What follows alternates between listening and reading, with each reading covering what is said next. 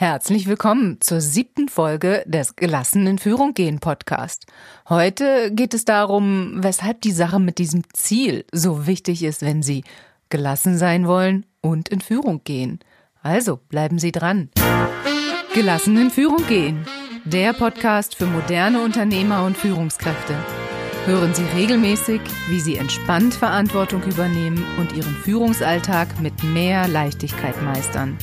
Stark Wegweisend gelassen. Der Impuls von Frau Schulz. Zwei Jahre lang kam Elsa nicht voran mit ihrem Vorhaben, eine eigene Raumausstattungsberatung zu gründen. Bestimmt 20 Jahre lang hat sie davon geträumt und regelmäßig habe ich mir die verschiedenen losen Pläne und Ideen und das Schwärmen angehört und immerhin wieder wurden neue Vorhaben gefasst und Versprechungen gemacht. Ja, bis zum 1. März habe ich den ersten Blogartikel fertig und solche Geschichten und was ist passiert? Gar nichts. Ziemlich lange ging nichts voran. Zu viele und zu große Berge lagen da vor ihr sich um eine Webseite kümmern, sich um Finanzen kümmern, ein Produktportfolio definieren, eine Strategie entwickeln, sich ums Marketing kümmern. Und wohin das Ganze dann am Ende führen soll?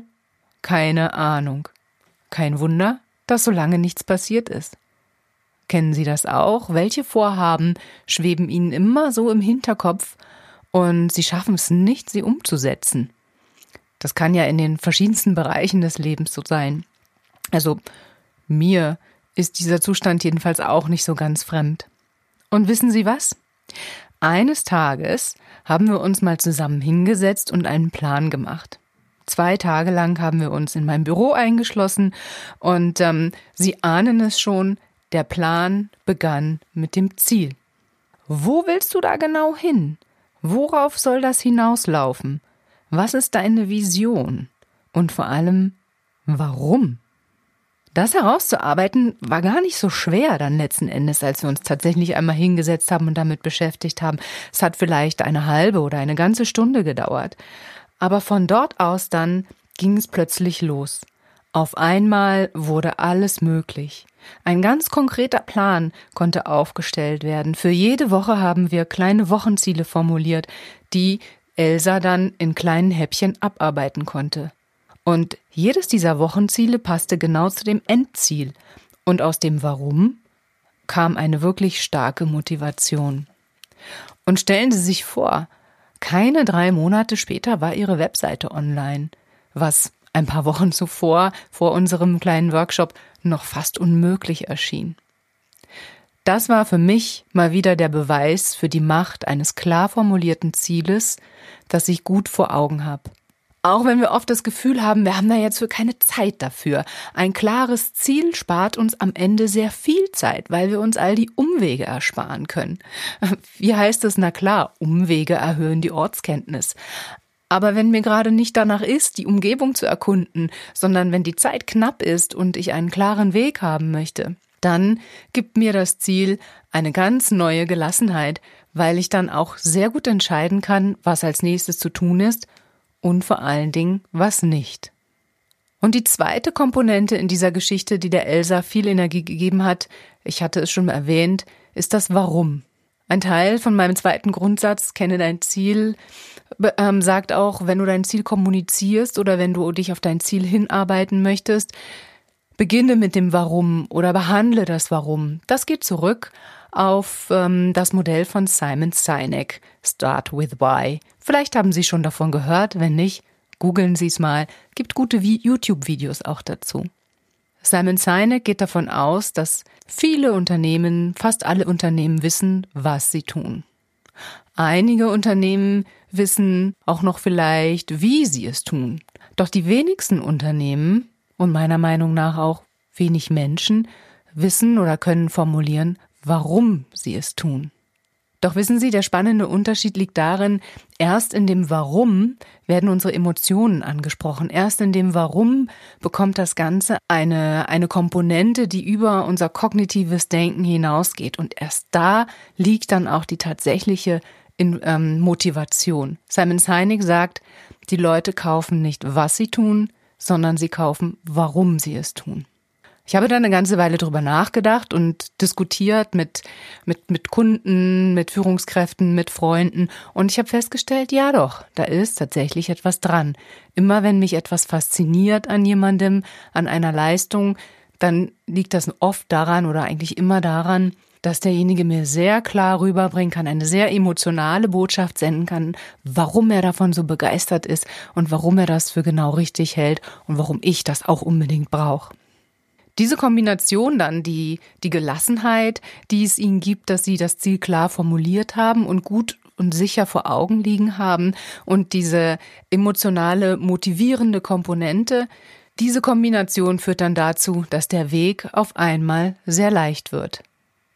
Manchmal, wie gesagt, ist es sicherlich nicht verkehrt, ohne ein konkretes Ziel umherzumeandern, auf der Suche nach neuen Ideen, um sich inspirieren zu lassen. Und Sie haben ja jederzeit die Möglichkeit, ganz bewusst einen Ausflug oder einen Spaziergang zu machen. Doch, wie sagt man so schön, auf einem Schiff, das in die falsche Richtung fährt, kann man nur ganz kurz in die richtige Richtung gehen.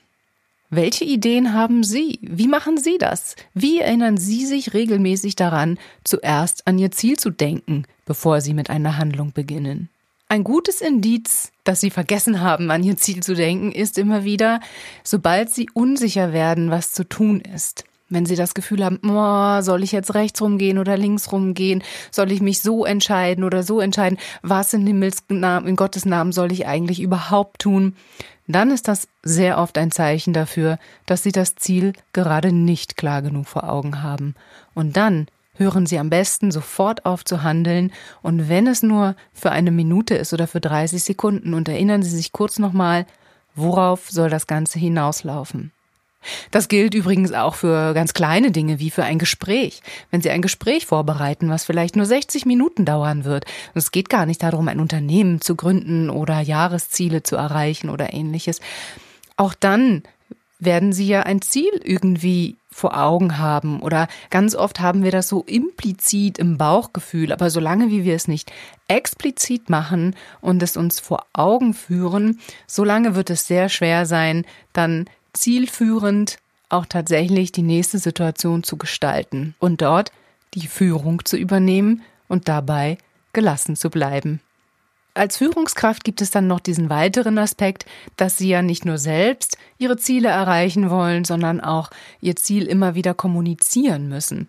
Und glauben Sie mir, bevor Sie es nicht mindestens 100 Mal gesagt haben, wird es wahrscheinlich niemand gehört haben. Auch da müssen sie immer mal wieder durch. Ist auch ein ganz normaler Zustand, ein ganz normales Geschehen. Wenn wir das Gefühl haben oder wenn Sie das Gefühl haben, mein Gott, jetzt habe ich es schon hundertmal gesagt, dann ist der Moment, wo bei der anderen Person angekommen ist, was Sie eigentlich gerade sagen wollten. Und wenn Sie von diesem Umstand gerade mal genervt sind oder wenn Sie das Ziel doch aus den Augen verloren haben und sich verzettelt haben, dann hilft eigentlich nur noch eins nehmen Sie es mit Humor. Und wenn Ihnen gar kein Ziel einfällt oder Sie das Gefühl haben, verdammt nochmal, wie soll ich nur mein Ziel entdecken und formulieren, dann rufen Sie mich an. Mein Name ist Wiebke Schulz und ich bringe Sie gelassen in Führung.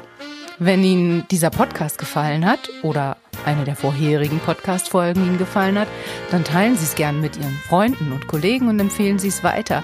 Und hören Sie beim nächsten Mal wieder rein, wenn es um meinen dritten Grundsatz geht, zum gelassen in Führung gehen. Bleibe im Gespräch. Also, bis dahin, alles Gute. Ihre Frau Schulz.